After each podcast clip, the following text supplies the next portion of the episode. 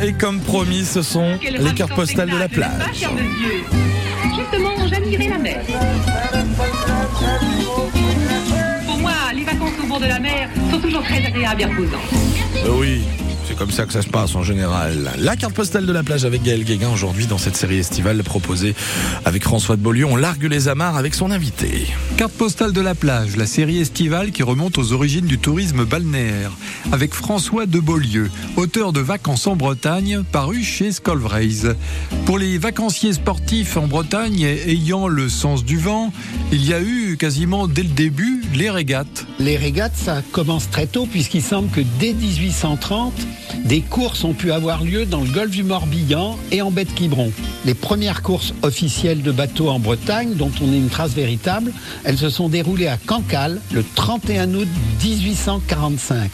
C'est les bisquines des pêcheurs qui ont offert là un spectacle impressionnant.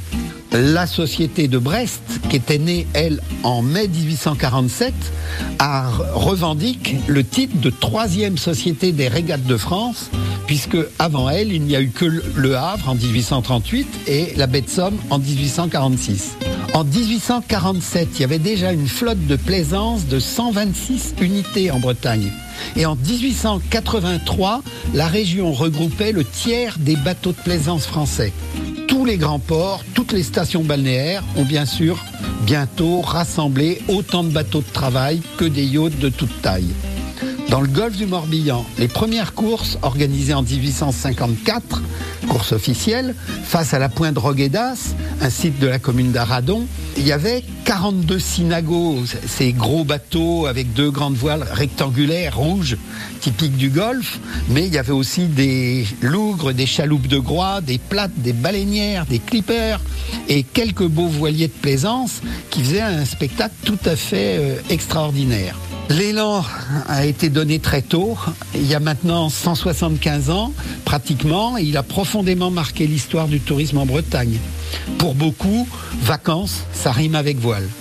Euh, la création de l'école des Glénans et de multiples clubs de voile pour la jeunesse après la guerre a accompagné la démocratisation de ce loisir et aujourd'hui euh, c'est une des principales activités euh, de l'été en Bretagne.